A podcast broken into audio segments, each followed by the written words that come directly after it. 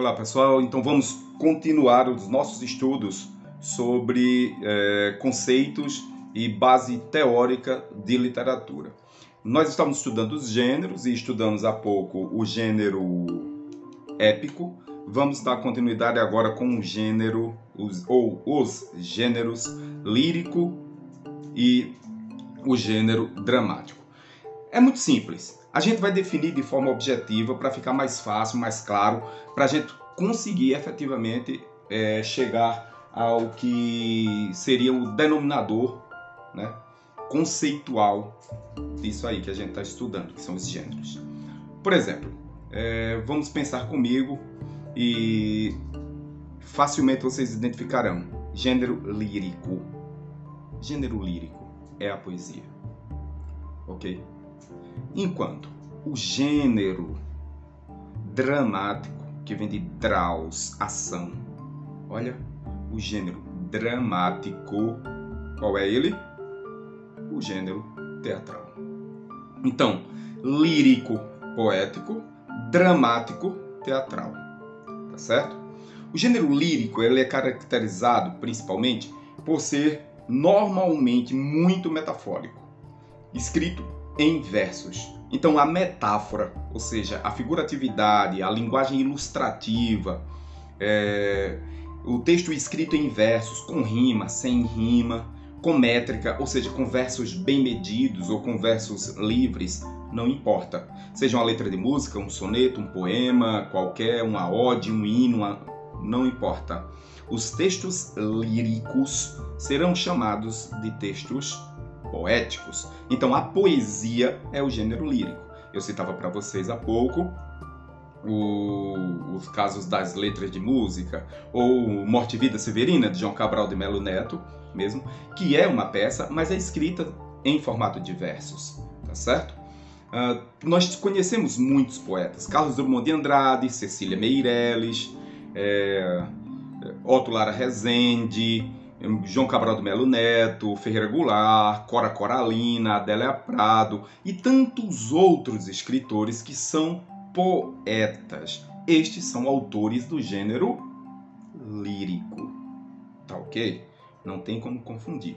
Alguns elementos compositores do gênero lírico, como eu citei e que vocês não podem esquecer, são linguagem extremamente metafórica, conotativa, tá ok? Que seria a linguagem metafórica, ilustrativa. A linguagem é, mais é, marcada por simbologias, por afetividade, por sentimentalismo em muitos aspectos, ou às vezes por dotada de ironia, certo? De eufemismos, ou seja, é uma linguagem muito recheada de figuras de linguagem. E essas figuras de linguagem vocês já conhecem e elas são muito diversas, tá certo? Então vale muito, mas muito a pena mesmo ler poesia. Vou dar um exemplo aqui tratando da prova do Enem. São cerca de 15 questões com textos poéticos. E o brasileiro ele tem, ele tem uma, uma marca do brasileiro, problema de interpretação de texto mas tem mesmo, certo? O brasileiro não gosta de ler na sua generalidade, claro. Estou falando de número de uma forma genérica.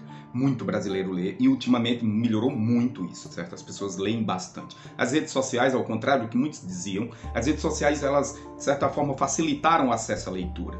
Textos digitais, muita matéria, as redes sociais mesmo, tudo que você faz na rede social é necessário que você leia. Então, os números de leituras e de leitores melhoraram bastante, certo? Mas levem em consideração um aspecto que vocês não podem perder, certo? Já que a gente está falando sobre o universo da leitura e da interpretação de texto. Se você sabe que o brasileiro tem problema com interpretação de texto, e você sabe que há 15 questões de textos poéticos na prova, o que, é que você vai fazer? Você vai estudar, você vai ler, você vai interpretar. Forme grupos, converse, converse sobre os textos que leu, isso ajuda demais, tá certo? Um outro aspecto é a questão estilística, é, estrutural também do texto. Os textos poéticos eles podem ser divididos em versos, em estrofes, certo? O que são versos? Cada linha do poema. O que são estrofes? Cada conjunto de linhas que se separam por um espaçamento entre um grupo e outro.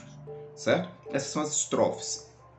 O que é uma métrica? Uma métrica é um, um recurso, tá certo, de ritmo escolhido pelos autores, em que eles podem escolher fazer os seus versos todos com sete sílabas, certo?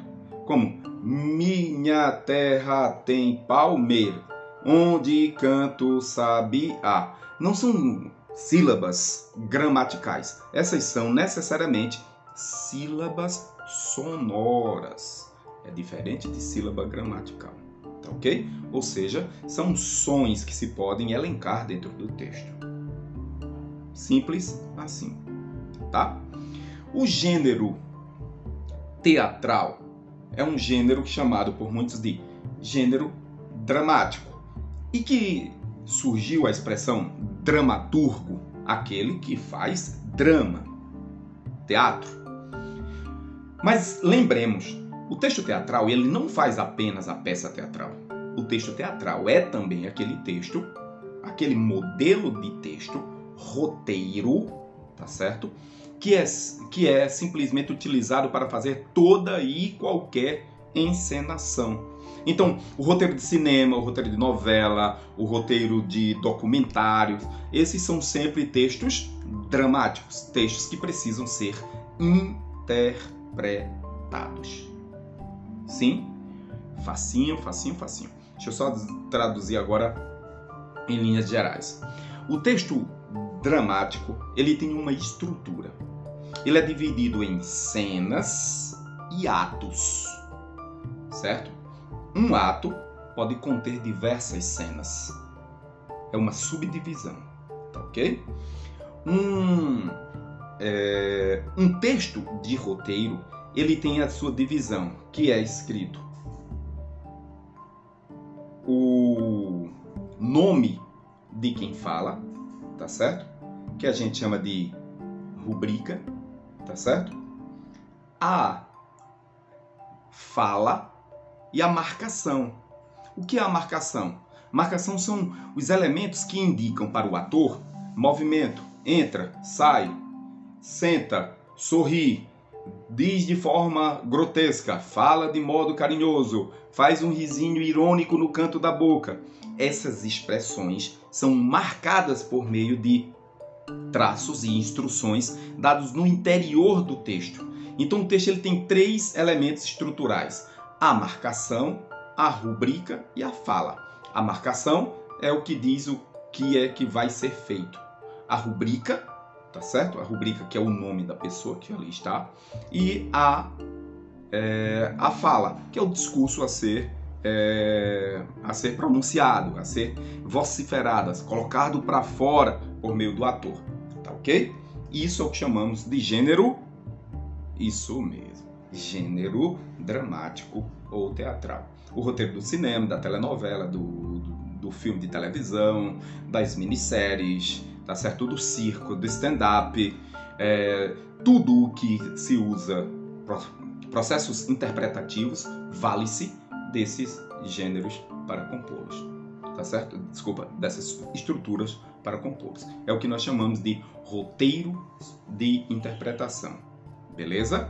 Essa é a parte técnica e é chamado muitas vezes de texto teatral. Não tem problema nenhum se ele é um texto para televisão, se ele é um texto para o cinema, se ele é um texto para a internet. O roteiro é chamado de gênero teatral. Beleza? Então, quais são os três gêneros para nós finalizarmos? Isso mesmo: gênero épico, a narrativa, gênero lírico, a poesia, e o gênero dramático são os textos de encenação, o teatro entre eles. Beleza? Ficou tudo claro agora? Isso mesmo. Nos vemos no próximo tópico, na próxima aula.